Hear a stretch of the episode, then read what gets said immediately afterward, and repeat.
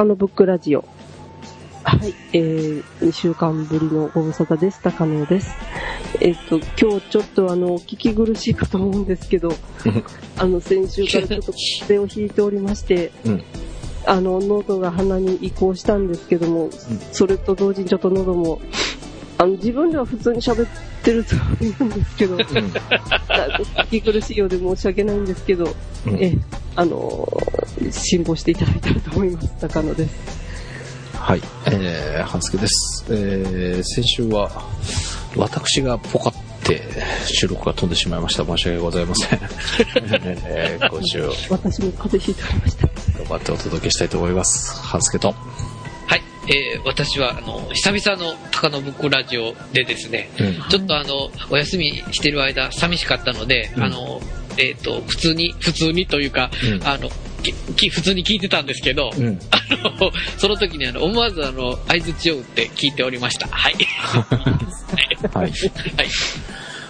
えー、そうね。ちょっと、はい。しばらく不定期な感じになっちゃうかもしれませんが、えその後どうなの？お父様の方は。あ、あの、おかげさんで、まあ、退院、退院した話はしましたっけ？退院、あ、してないしてない。あ、そうなんだ。退院しまあ、してできたんだ、。あ、よかったえね。えそうですね。ええそれでまあ、あのその日からですね、うん。あの、まあ、父は糖尿病とかもあるので、食事制限が本格的にうん。おー。始まりまして、うんうん。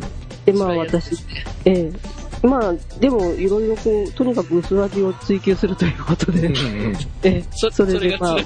ええ毎日奮闘しておりまして、でも、あの私がですね、うんなんか2キロぐらい太ったりしております。ええだから前は痩せてって言ってた。が痩せてたのに、なんか体脂肪は減ってるんですけど、うん体重ができちゃってるんですけど、どうなのって筋肉ついてきてる。いう。うん、いやだ、やっぱりね、父が食べない分ね、たあの食べ残しちゃった分食べちゃったりとかいうのが一番良くないんでしょうね。ああ、なるほどね。ええええあの、そういう、あの、ええあの、何でしょう、食べ残しのうん。処理は、えーもっと他の人に任せたいですね。はい。えーまあでもその後はね、あの、もう父もだいぶ家のことをちょっとしてくれたりぐらいまでああ、そうなんだ。しておりまして、ああ、まあよかったね。はい。うん。まあこれから暑くなるにかけてね、また気をつけることかなと思いますけど、うん。はい。はい。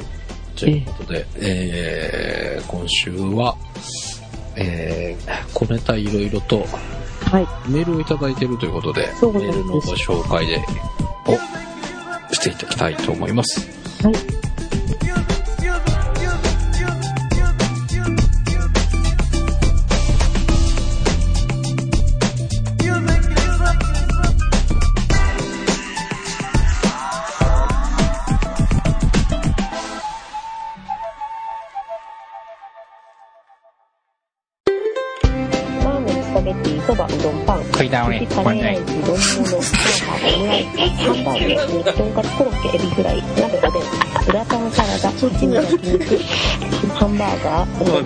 こ焼き、あられせんべい、ケーキ、クレープピザ、アイスクリーム、ラーメン、スパゲッティ、そば、パン、寿司、カレーライス、丼物、チャーハン、オムライス、ハンバーグ、焼肉、とんかつ、コロッケ、毎週木鍋、曜日配信のグラタン、サラダ、食い倒れ万歳ハンバーガー、。お好み焼き、たこ焼き、あられせんべい、ケーキ、クレープ、ピザ、アイス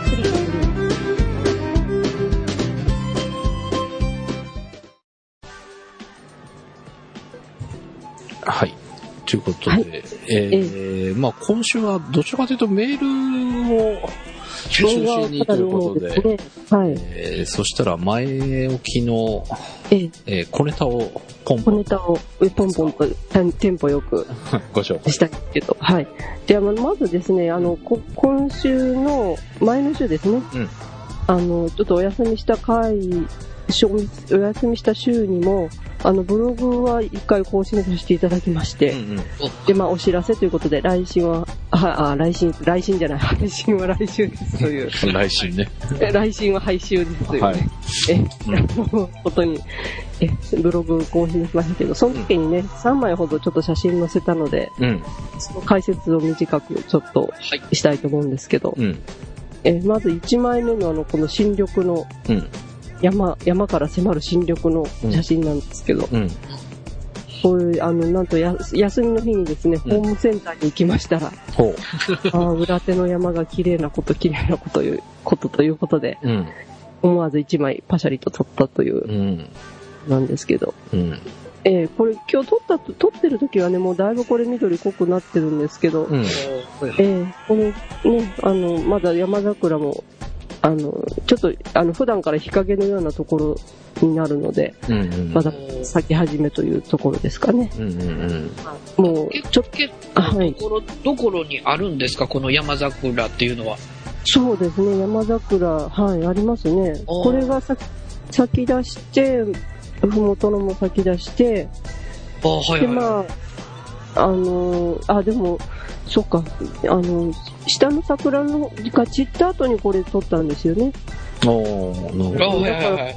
あの、時間差でこう、まあ、あの、日当たりのいいところは先に咲き始めるし、うんうんうん。山、光、いいつも日日陰だなっていうところはちょっと後で遅れて咲くみたいですけど、うんうんうん、あの、結構山にいっぱい花があるんだなっていうのを時々気づかされるというか、うん。うん。で、いまあ、この時は山桜ですけど、今は藤とかですね、ああ、はいはいはうんああとはいはいは、桐の木がちょっと紫に咲き誇ってるんですね。い。うん。それがや山のとこに点々と見られるんで、うん。うん、結構この山も花がいっぱいあるんだなっていうのはね、日々感じるところですね。うん。なるほどね。まあ、あれだね。あのー、僕も、な、フォトスクランブルで話したかな。日光行った時に、こう、緑の中にポツンってある桜ってすごい印象的な絵になるうんよね。うんううんん。そうなんですよね。こういうのえー見れるところがあるのがいいですね。はい。もう、あの、そんな山登らなくてもね、うん。ふもとからパッと見えますので、うんうんえーそれはありがたいことで、うん。うん。ちょっと前を、ちょっと前とか今もまあちょっと続いてますけど、新緑は。まだあるの？えーまあ新緑というか、これがだいぶ濃くなってきたなっていうところです。うんうんうん、まだまだちょっと、もうちょっとは楽しめるかったんだなと思いいいな、いいな、でも、そ、そんだけ長い期間楽しめると本当にいいですよね。そうですね、桜散ってからね、半月ぐらいは、うん。そういう新緑の変化っていうのが楽しめるんじゃないかっていううんうんそうですね。う。うんん。山がどんどん大きくなっていくというかね、うんうんあ。はいはいはい。感じはありますね。なるほどね。うん。ええ。で、その次がですね、まあうんこれはことなんですけど、うん。あのーこっちの方でですね、あの、道断ツツジっていううん。のが、あの、これ、あのー道路の街路樹なんですけど、うん。うん、あの、ええあの、こちらの方ではね、あの、とあるお寺に、うん。こう、これがいっぱい割ってまして、へえ。あ真っ赤になって、それを障子越しに見るっていう。構図の写真がもう、あの、各地に溢れるという。え、これ何？赤くなるの？これ赤くなるんですよ、葉っぱの分がね。葉っぱがもう、はいはいはい。えー秋には真っ赤になるんです。うんうんうん。うん。うーん。で、今は、この、スズランみたいなね、ちょっと、花が咲いてるということで、えーちょっと撮ってみたんですけど。あ、そうなんだ。銅弾ツツジって葉が赤くなるの？そうなんですよ。で、そへれ、ーそれの、本当ツツジ以上に赤くなるんですよね。んうん本当うん。本当素晴らしい赤になるんで、へえ。えーこれは今、出始めというかね、うん。なるというところですね。ほどね。はい。うん。えーで、そういう3枚目がですね、うん。まあ、あの、最近、またちょっと鳥がやっぱり増えてきまして、もう、本当いろんな鳴き声の鳥がね、うん。あって、うん。もうそれね、もうなんとかしてね、私録音したいって常日頃思ったりしながらうん。してるんですけど、んこの写真はですね、あの、川、川にまたカモが出現したんですけど、ほうほうほえまあ、ちょっとカモの写真は今回載せなかったんですけど、う。うん。このね、詐欺が一番でかくはっきりとしたね、まず載せてしまったという。ああ、なるほどうね。ん、そっか、結構この詐欺は、あの、かみさんの実家行った時に狙うんですけどね、ああ、はいはいはい。結構、近くに寄れそうで寄れないんだよね。うん。あとー思ったら近くバサーなんて飛んだりするんですけどね。うん。これは、この川に、この魚を食べに来てるんですか？そうだと思いますよ。ああ、ややはりそうなんでしょうね。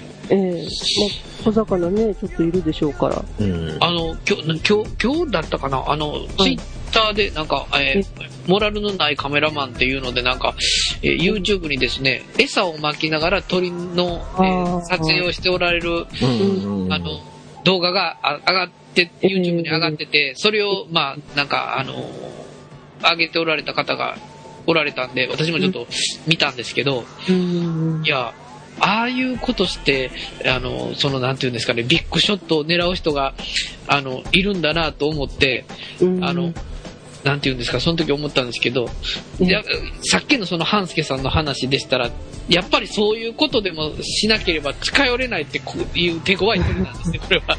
あいやまあね、どうなんだろうね。あのーでも、じっと待っとったら結構寄ってはくるのかな？そうですよね。うん。え、自分も鳥とか景色にならなければいけないということ、まあ、景色になる努力はね、しないとね。なるほど、辛いな、それも。うんだから、その、これを見かけて近づいていくと、結構ね、あの、いい間合いで逃げるんですよ。うんうんうん。そうですね。やっぱだから餌が必要になるわけなんですね。だからね、200、はい。200をつけて、ちょうど、このぐ、今高野さんが乗せてるぐらいのサイズぐらいになるかなっていうところを狙って近づいていくんですけど、この200でこのサイズにはならないぐらいのところで逃げるんですよ。もうちょっと近づけたらいいのになっていうの。うん。うんこの、この作業は結構サービス精神旺盛だったかもしれないですね。あ そうなんだ。うん。結構近づいても、川の半分あたりに止まってたんですけど、うん。それでだいぶ近づいてもね、うん。このままでいてくれてるような気がしあますよ。そうなんだ。うん。だから、なんかまただ待ってると、こう、なんか、うちのかみさんの実家の裏が農業用水のため池になってて、はいはい。そこの土手のとこ座ってボケーっとしてると、結構その、岸ぐらいの近くまで。来たりはする時もあるんですけどね、うんそういう時にカメラ持ってなかったりしたりするんですけど、なんかうん安心してでは近づかれたのかもしれない。そうなのかもしれないですけどね。うん。うん。まあ、うんあの、今度、カモもね、やっぱり水の中潜ってね、魚探したりしてましたし、うんうんうん。あはいうん。まあ、餌は巻かなくても結構たくさんのかもしれないなるほど。ね。また取れ、取れればね、うんこうちょくちょく、こう、アップしていきたいところでありますけど。はい。はい。で、まあ、えー小ネタですね、続きまして。うん。で、まあ、あの、5月、まあ、連休を挟んだわけなんですけど、うんその連休の5月2日は、うん。あの、もう早くも、あの、今の清志郎さん一周期ということで、うん。はい。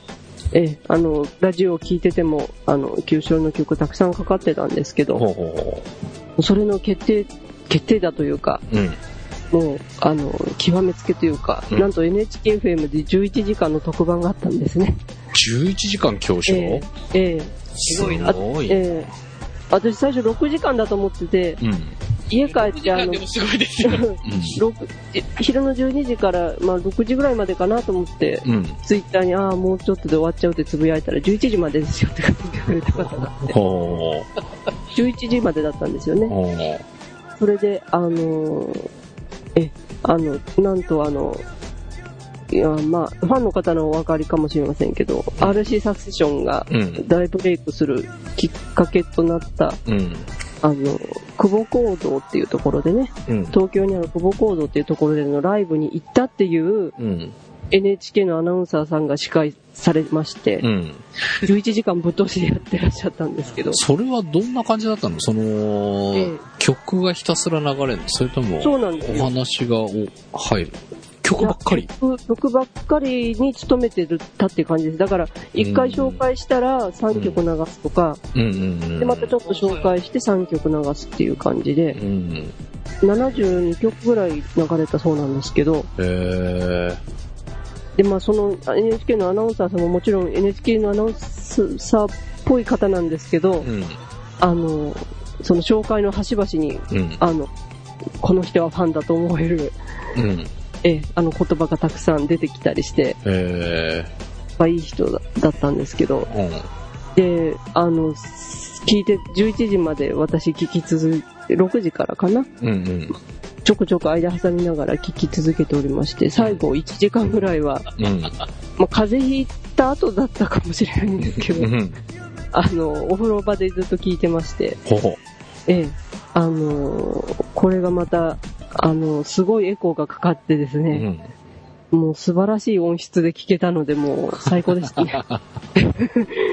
そうなのか。そう、あの、で、あの、F、FM、あの、おじさんラジオというがですね、うん。あの、年配の男性の方がよく待たれてるうん。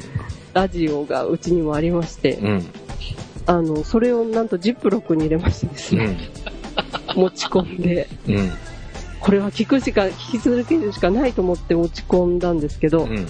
最初脱衣所はね、もう全然入らなかったんですよ、音が。うん。おでもどうしようって思いながら、こう、お風呂場に入れてみるとですね、もう最高の感度で、ほ感度最高っていうことでね、ほ。あなるほど。え、もうバッチリ受信して、うん。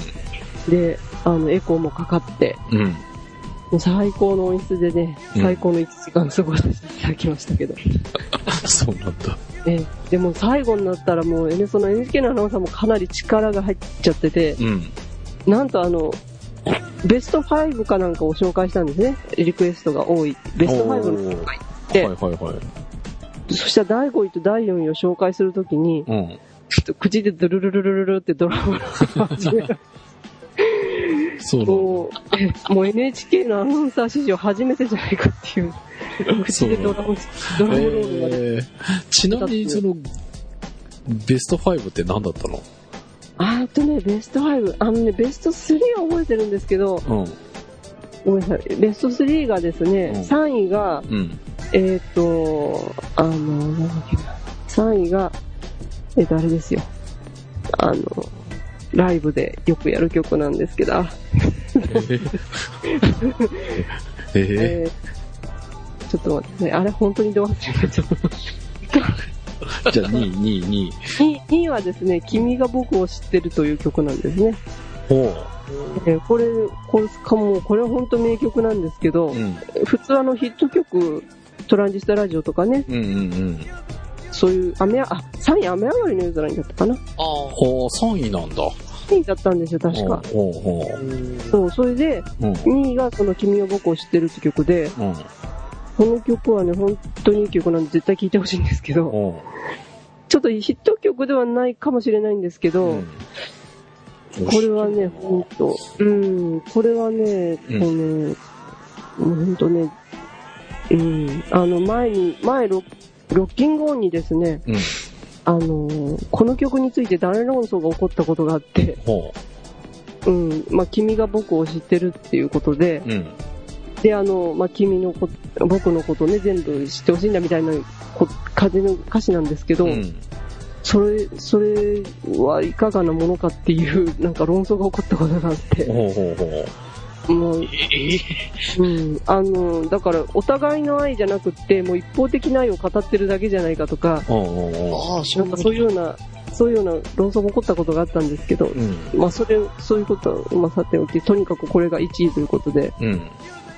もう私はね、ヒット曲のトランジスタラジオとかね、あの、そういうことになるんだと思ってたんで、え、なにそそれが1位なの？それが2位なんですあ、よ。2位なのね。うんうん。で、1位は？1位はですね、なんとジャンプになったんですね。あの、清志郎の、あの、ソロの曲でジャンプっていう曲があるんですね。あの、昔、あの、とあるラーメンの CM に使われてた曲ですね。え、ラーメンの CM 覚えてる気がする。みんな飛び跳ねてたやつ。そうなんです、そうなんです。あれなんですよ。え？だけど曲が思い出さない。どんなんだったっけ？ちょちょっとあの、ここはピー、ピーを入れるということでちょっと歌いますけど。うん。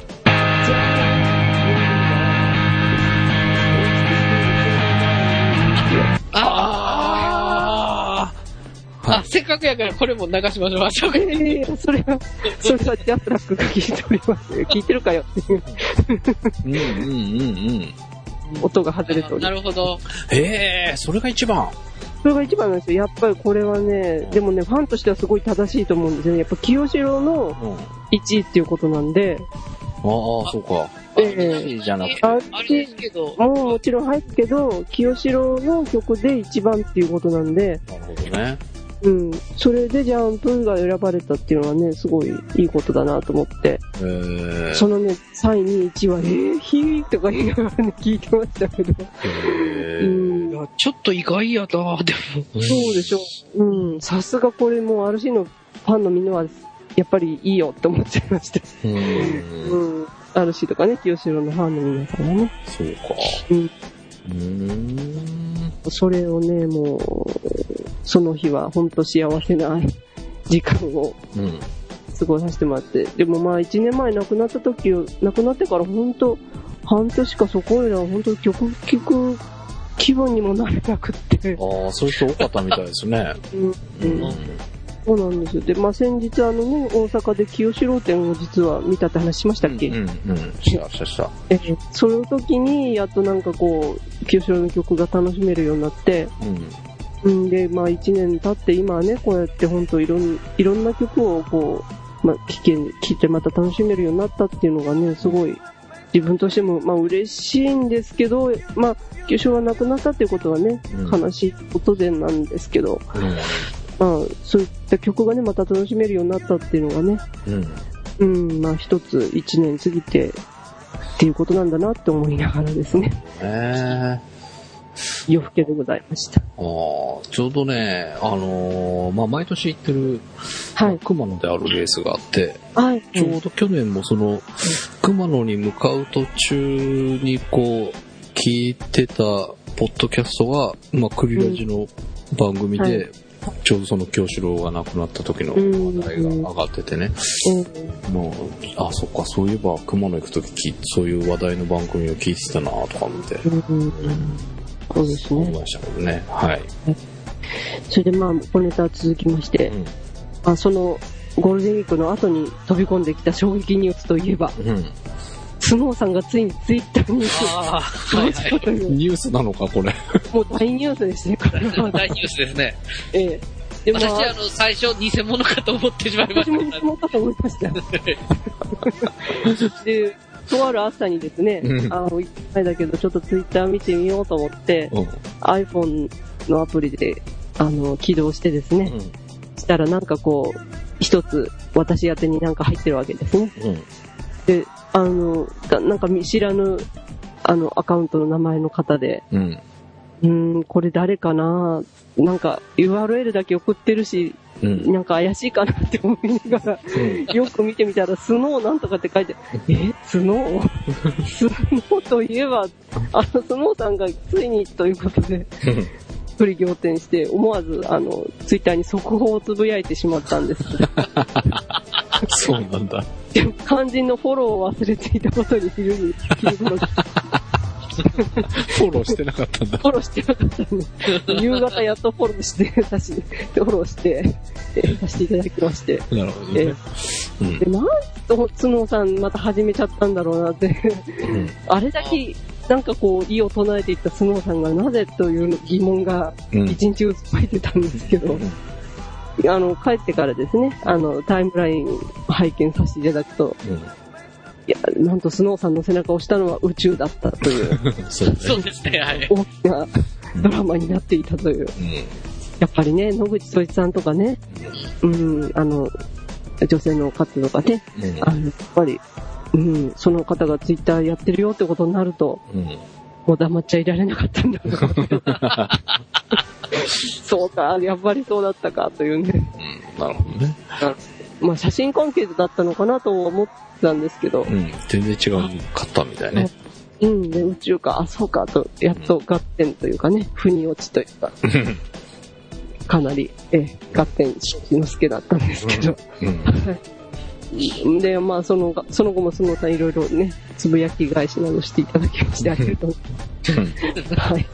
えーで、まあ、えーそうこうしてるうちにですね、うんあの、今日、このこの収録してる日の、収録してる日のうん明けが、明け方というか、うん。真夜中、うん。ついに、あの、ラジコの公式アプリが登場しまして、あ、公式が出たんだ。公式がついに出ました。うん。もう、あの、夜中にツイッターを見てたら、ラジコ公式アプリ、あの、リリースとか言って、もういっぱいいっぱいこう、うんタイムライン発見しまして、うん。で、なんとかね、こうダウンロードも何回も失敗、なんか、なんか何回も失敗しながらですね、うん。あの、それは混み合ってたっていうことなんですか？混み合ってたんですかねなんかね、へあれ、ちょっとダウンロードできなかったんですよね。うん。で、なんか、こう、iTunes をアップデートしない、してないからかしらとか、いろいろやってみ、見ながらですね、うん。あの、やってみまして。で、まあ、あの、早速試してみたところ、ちゃんと、こう、音が聞こえてきまして、うん。え、あの、めでたしめでたし、だったんですけど、うん。で、その、今日、今朝ですね、うん。今朝は、やっぱり、あの、朝1時間ぐらいラジオを聞きながらやってみたかったので、うん。えーで最初ね、最初試したところは2階の自分の部屋だったんですけど、うん。え1階に持ってきまして、うん。ガチャッとこう電源入れまして、うん。ラジコ起動させたんですけど、うん。なんと最初の画面から全然移動しない1体となっておりまして、うん。それはなぜかと言いますと、うん。あの、ラジコはね、あの、皆さん、あの、耳がタコ、耳にタコができるぐらいご存知かと思いますけど、うん。あの、地域制限というのがありまして、うん。大阪は大阪の放送局しか聞けないわけですね。うん。うん。で、その iPhone ではどういう仕組みでやっとるかと申しますと、うん。なんと GPS 機能で、うん。を使って地域を判断してるそうなんですね。ああ、なるほどねえ。ー、うん。で、まあ、私の場合だと2回は GPS が通じたわけなんですね。うん。で、1回では遮断されたという、ああ、そっかそっか。うまく通信できなかっああ、なるほど。たということなんですね。そっかそっか。うんで、まあ、これはですね、まるでこう、ラジオ、普通のラジオを聞いてる状況と一緒でして、の電波が入らないみたいな入らないという状況がですね、GPS が入らないってことか。うん、一緒なんですよね。だから、まさかここで南南長州地域に認定されてしまうとは、ということで、あ非常に今どうしようか悩んでるところでございます。あなるほどね。GPS ってあれ、iPhone だと 3G なんですか？利用してるのは。違うよ。GPS よ、GPS だよ。うん。だから、建物の中とか入っちゃうと入らないよなんね。ですか？うん。それをなんか強くする方法とかってないんですかね？窓から iPhone 外に出せば、ああ、お空が見えれば大丈夫ですよ。あ、空がね。そう。うんなるほど。だから、外に出たら問題ないはずだけどね。なるほど。窓際とか。た。わかりました。うん。あの、では明日から外で身支度をしたいと思います。玄関の前で玄関、中庭で、あの、歯を磨いて、うんえーお化粧したいと思います。そしたらバッチリです。バッチリですね。空が見えれば。えうん。もうお隣の、お隣の高野さんは何かしらね、朝になると、想像しいわね、とかいうことになるかもしれない。ぜひ、それをチャレンジしてみてください。はい。はい。であね、まあ、皆さんもぜひ、あの、iPhone をお持ちの方はダウンロードして試してみていただきたいと思いますね。はいまあ、え、あの、ミリスさんのように残念ながら地域外の方あの、大阪や東京に出られた際はきっと役に立つと思いますので、はい。ね、あの、そういう夢を抱きながらダウンロードしていただきたいと思います。なるほどね。はい。はいということで、えーと、じゃあここから、まあ本題ということで、えー今週はメールご紹介が中心になると思います。まずは、青木さんからいただいたメールですね。はいえーと、じゃあ僕の方からいきたいと思います。えー、高野さん、半助さん、ミリさん、えーいつも楽しい放送を提供してくださいましてありがとうございますと。えーこちらこそありがとうございます。えー4月30日に秋葉原に寄ったついでに、えー、高野ブックラジオで紹介していた3331アーツギャラリーに行ってきましたので、その感想をお伝えします。本当に日本日本語読みだったんですね。これ、書いてくださってんだっけ？なんかこれくれたんですよね。読み方もね、教えてくださったんですよね。ツイッターで教えて教えてくださったのか。そのまんまで。そのまんまでいいですよ、みたいなえね。はい。えー、3331アーツ千代田は、えー秋葉原の北の方、末広町に近い方、学校の校舎。私の記憶では、連成中学校を内装リフォームしたアートギャラリー、プラスアトリエといったところ。えーだから外観は全くもって学校ですと。えーここにあるスタジオから、えー連日のようにユーストリーム配信を行っているグループもいらっしゃいます。あ、これ知らないな。へえうんあるんだ。見よう、今度。えー佐々木康生さんでいいのかな、はいえーさて、佐々木康生という画家について全く予備知識がなかった私は、えー真新しい3331の新しい展示スペースに、えー挙げられた一一作品が畳2、3畳ほどの大きさの抽象画の、えー大群に圧倒されました。うんすごい大量なんですね。深いなこれなんか紹介したやつよね。そうですね。はい。あなんか、のえ、ー見た。うん、迫力ありそうだなと思ったんですけえど。ー、えーこの抽象画は、えーツイートピックでアップロードされているものを参考にしていただけるとわかりますが、えーポップな色合いのリズム感に富んだ絵ですと。えーどこかであったような感覚を持ちながら、えー10作品ほど見ていったところ思いつきました。ああ、この感じはキース・ヘリングだと。えーキーキース・ヘリングは主に1980年代にアメリカで注目されていたポップポップアートの作家で、えーユニクロの T シャツで、えー日本でも知られています、えー吉村君は1990年にエイズで亡くなっていますと、で、えー佐々木康生の作品えーどれも畳2畳とか3畳とかの大きさ、えーでかいなぁと、えー作品の後ろへ回ると、コンパネ、過去ベニヤ板うん。を数枚つなげて、それをキャンバス、キャンバスとしているのです。うん。あ、そうなんだ。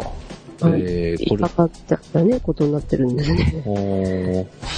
えーこれはなんというか、えーまるで看板みたいな作りだなという印象を受けました。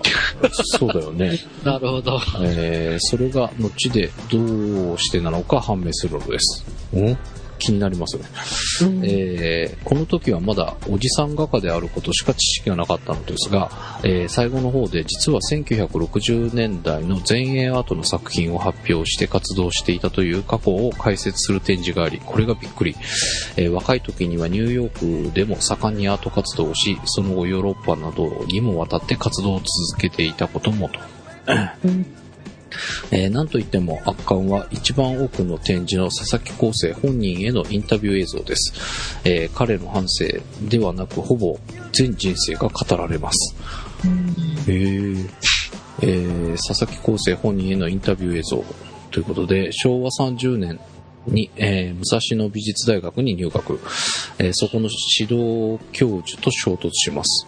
えーうん教授からの否定ということで、えー卒業後、前衛アート活動を行い、ニューヨークでも活動するも、彼自身が納得する成果が得られない、えー自分の美術への否定、えー日本へ帰国して、えー群馬の赤城山のふもとにアトリエを開くも、作品が評価されずに、えーここを忍ぶためにということでした。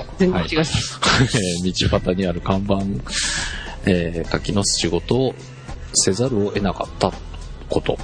えー老年に差し掛かっても、えー自分の追求すべきアートの方向が定まらなかったこと、自分の反省への否定、えーしかし、癌を、大病、過去癌って書いていただいてますが、をお患い、死を意識して自分の残り時間をアートのさ制作に捧げることに目覚めてから、納得いく作品を作り出している。えーこれまでのことを全肯定。なるほど。うんえーおまけに、看板書きのアルバイトもコンパネの大画面と油性ペンキ、えーカンペ、ハピオみたいなものと、の使い方になれるという利点を生み出した全肯定ですね。うん。えー自分の人生をここまで肯定してきた人は本当すごいな、えー神様の領域だなと強く感じました、えーこのインタビュー映像は本当に素晴らしいです。東京近郊にお住まいの方はぜひぜひ、えー会期中に鑑賞されることをお勧めします、えーこのビデオの途中佐々木が、えーレスペクトする作家を2人挙げていましたえー一人はアントニオ・ガウディ、もう一人はキース・ヘリング。この名前が出てきた時は、えー私、過去、あ、うちは、えー小さくガッツポーズしましたと。うんなるほどね。うん、で、えー今回の展示はアート作品そのものよりも人間、生き方の中心主題であるという印象を強く感じました。えーこんな興味深いイベントを紹介してくださった高野さんには本当に感謝しています。ではでは、長文乱文失礼いたしましたということで、青地さんからいただきました。ありがとうございました。はありがとうございありがとう。ございました。うん、本当ね、わかりやすく書いていただいてね。うん。あの、その、見てる、あのね、感想が本当素直にね、あの、こちらにもわかるというか。そうえええで、まあ、この、まあ、佐々木康生さんの展示を紹介するときにね、うん。やっぱりその経歴がお面白いというか、うんうんううん。ん、が興味ある経歴をお持ちの方なんで、それだ、ね、それだけなのかなとか思いながらですね、まあ、紹介しようかと思ってたら、その絵が出てきて、うん。うん。まあ絵もね、かなりこう、本当そういった、あの人生を送られてた方が、こういった境地にね、うんあの、達するにはどういう道のりがあったのかっていうのも見ていただけると面白いんじゃないかなと思って、うんうんうん。うん、あの、紹介したわけなんですね。まあ、画家でね、よく紹介されてる人で、こう、人生がはちゃめちゃな人とかね、うん単にはちゃめちゃな人とか、人生がものすごい紆余曲折だったっていうことですごい取り上げられちゃうパターンって多いんですけども、うんうん。まあ、それと、と、それ以上にですね、作品が面白いとか、うん。そういった点でね、み見てもらえるようなうん。ものがね、増えてくるといいなってうん。思うんで、うん。まあ、ね、でもやっぱりその画家の生き方っていうのは皆さん憧れというか、うん。うん、ある種憧れというかね、こう、そういうとこがヒント得たりとかいうことあると思うんで、うん、まあそれ今回はね、両方、あの、見ていただけるんじゃないかなと思って紹介したわけなんですけなども。るほどね。まあ、これ、僕も、まあ、どっかで上がってた画像を拝見した限りえでは、えー、なんかすごく、ね、あのーなんて言うんだろう、すごい、これ僕がちっちゃいんだろうなって思ったのは、若い人の作品なんだろうっていう勝手な決めつけがあってね、うん、うん、なるほどね。これぐらいの年代の方が書かれてるんだって、そうなんですよねそれがびっくりしまうしたんね。。本当年齢を感じさせないというか、うん。それ以上にね、こう、本当若々しいというか、うん。すごいエネルギッシュな感じするよね。ええうん。エネルギッシュ、もちろんキズリング的なエネルギッシュもあるし、こう、なんかちょっと洗練されてるところもあるとは思うんですけどうね。ん。うん。なんかあのーこう、あれだけ囲まれた中に立ったらすごい圧巻だろうなと思ってね。うん。うん。いやそういうね、見せ方もお考えになられたんだと思いますうし、ん。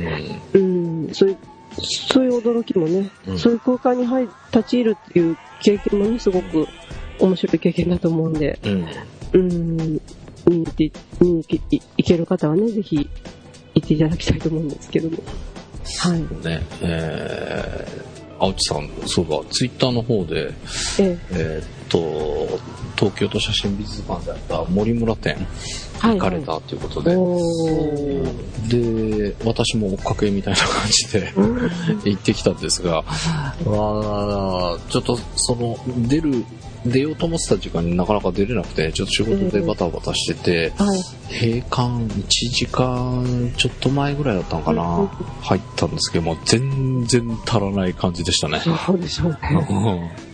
うん盛りだくさんかもしれませんね。結構ね、あの、映像作品も多くて、あ、なるほどねう。ん、だそれは時間がかかるという。うん。まあ、あの、飾ってる作品も、2階3階のはい。スペース使ってやられてたから、ええまあ、大きなサイズのものも結構あって、ねもうじっくりこう、一つ一つ見て回りたかったぐらいなんですけど、うなんか、はいまあ、駆け足で見ちゃったような感じ、ちょっとええもったいないことしたなと思ったんですけどね。ええあじゃあ来年の1月頃に京子に来てください。あ、そっか、そっち行くんだっけ？ね、そっち10回しますんでうね。ん、はい。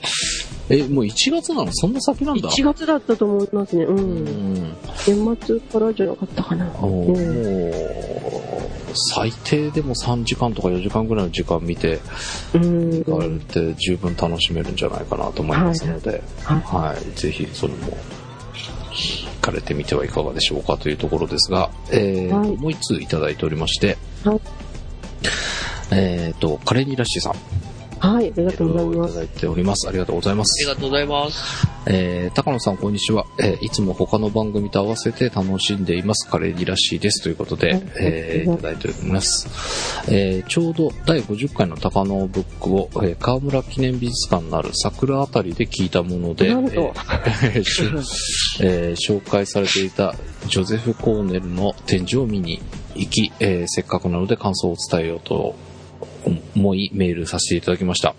えーこれ、たまたま行ってるとこで聞いて撮ったらっていうことなの？すごいですよね。これすごいよね。呼ばれてますね。呼ばれてる。コーネルに呼ばれてますね。あこれでもすごいね。素晴らしい。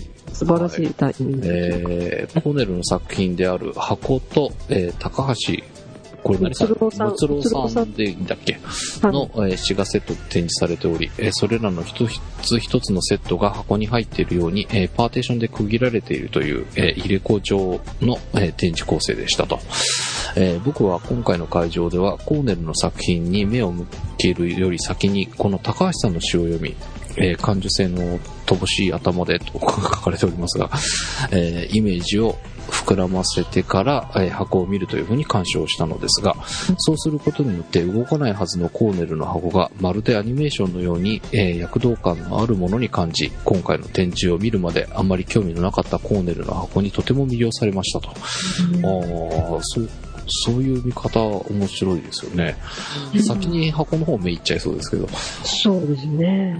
うんえーちなみに今回の河村記念美術館はコーネルの作品自体が小さいせいなのか、えー企画展スペースがコンパクトになり、えーその分常設展示のスペースが多く取られていて、えー所蔵作品がかなりダイナミックに見ることができましたと。えーあと余計なお世話でしたら申し訳ないですが、買ったカタログを撮影してみたので写真を添付いたしますということで、写真の方もお送りいただいております。えーありがとう。あの、憧れのフランス閉じ ところですとかね。うん。あと、ちゃんとこうページを開いたところの写真を送っていただいてるんですけど、うんうんうん。バッグは赤いね、うん。布で、で、その本をこう止めてるのが、あの、インクの壺で止めていただいたりとかして、はいはいはいはい。い、い写真になっておりますね。うん。はい。フランスというね。うん。あの、でちょっと写真ね、あのブログにちょっと載せられるかわからないんですけども、うん。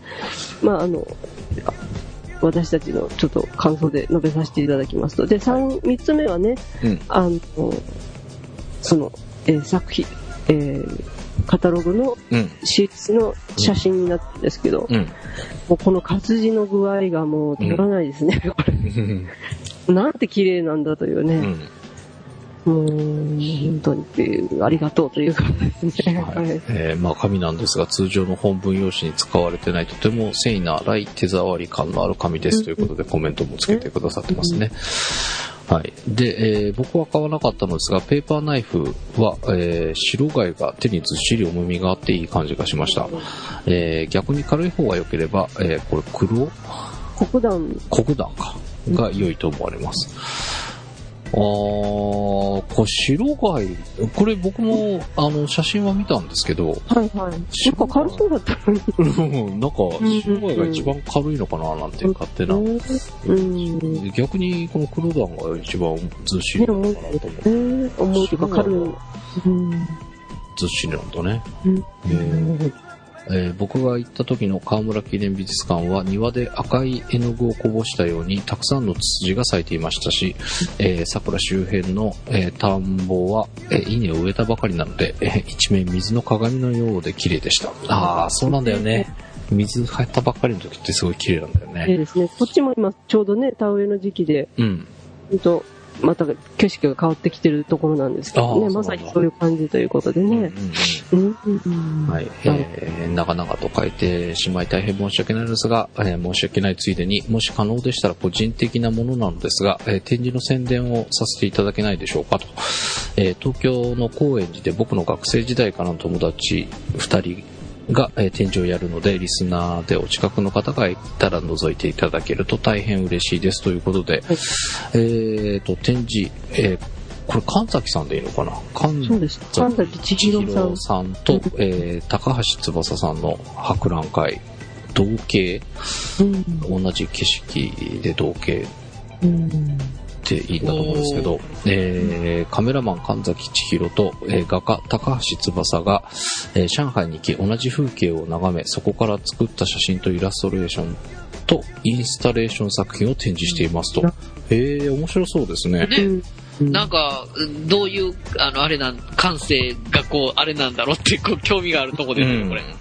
でもわざと博覧会ということでね。うん。あ、ちょうどシャンパイ万博の開催中ということで。うん。ど。ちょっとかけてみてるんですねかけ。てみ、ねこれもまたちょっとね、た楽しみなところですね。うんははい。で、えー開催日時が、えー2010年5月11日から、えー30日まで、えーはいえーと、9時から22時。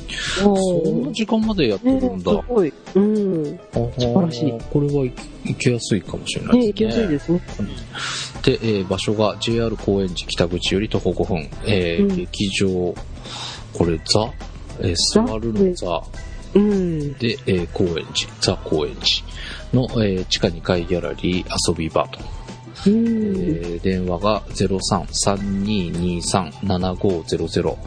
えー URL の方はちょっとこれブログの方に貼っておきますので、えーまあ一応伝えておきましょうか。http コンスラッシュスラッシュの、えー za-koengi.ji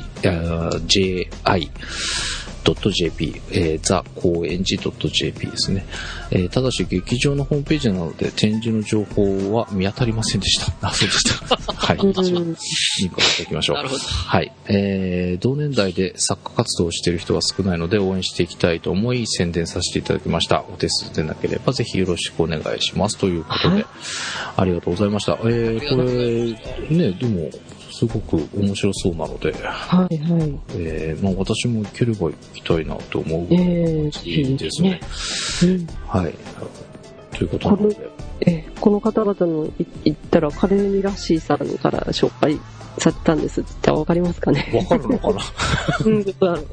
どうなんでしょう？あわかりませんけど。はいえ。えー、神崎千尋と高須あ高橋翼の博覧会、えー同計、えー5月11日から30日、えー高円寺北口から徒歩5分ということなので、えーはい劇場ザ高円寺の地下2階ギャラリー遊び場の方まで足を運んでみてください。はい。ということで、えー、青内さん、カレーダッシーさんありがとうございました。ありがとうございました。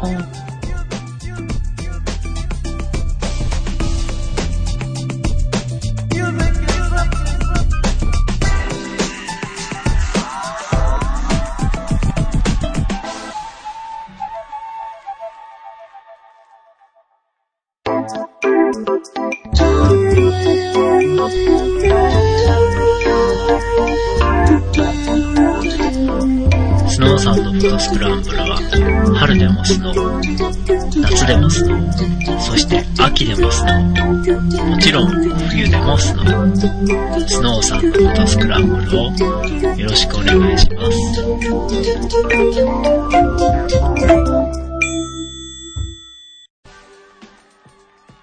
はい。ということで、今週は、えー、メール、なんか、はい。とてもありがたいメールがうん。そうですね、もう、えいただきま、したので、はい。メール特集とそうですね、もうました。はい。ありがとうございます。なかなかね、まあ私なんかも今ちょっと出かけられないので、うん、そうですね。ね。うん、本当あの、見に行ってるの、ね、本当本当そのままの感動が伝わってくるので、うん、本当にありがたいなと思います。そうですね。はい。実際やっぱ行った人の声っていうのはね、えーやっぱり貴重なので、そうですよねう。ん、あの、うんぜひ皆さんも、こう、こんなの見てきたよっていうのは、皆さんのそれぞれの言葉でお送りいただけるとね、えーはいでも、えーなんか、どなたが送ってくださるやつも、こう、本当に行かれた方のメールって、読んでると本当に行きたくなるもんね。本当ですよね。うん。なんとかね、こういうので行きたいな。あ、これ、こきなっていうことでね。うんちょっと、あの、で、あの、高野さんが紹介してくれた時も面白そうだなと思ったけど、そうですよ。ね、このカリンラッシーさんみたいなうん。詩を読んで、そこから見てみるええっていうこともね、やってみると面白そうだなと思ってね、はい。拝見しましたが、またぜひね、えー、どっか行かれたら情報をお寄せいただけると嬉しいです。ということまあで、、そうですね。ここで紹介したやつでなくても、まあ、何か見られたやつにこれはいいと思うのがあったら、うん、ぜひね、おすすめしていただきたいですね。はい。はい。ということで、えー、お届けしました。えー、お届けしましたのは、ハンスケと。はい。えー、私はですね、久しぶりにあの、ちょっと緊張気味で今日はお送りしてたんですけど、あの、はい緊張の中、高野さんのファルセットボイスがやけに良かったので、はい。嬉しかった、ミリと。はい。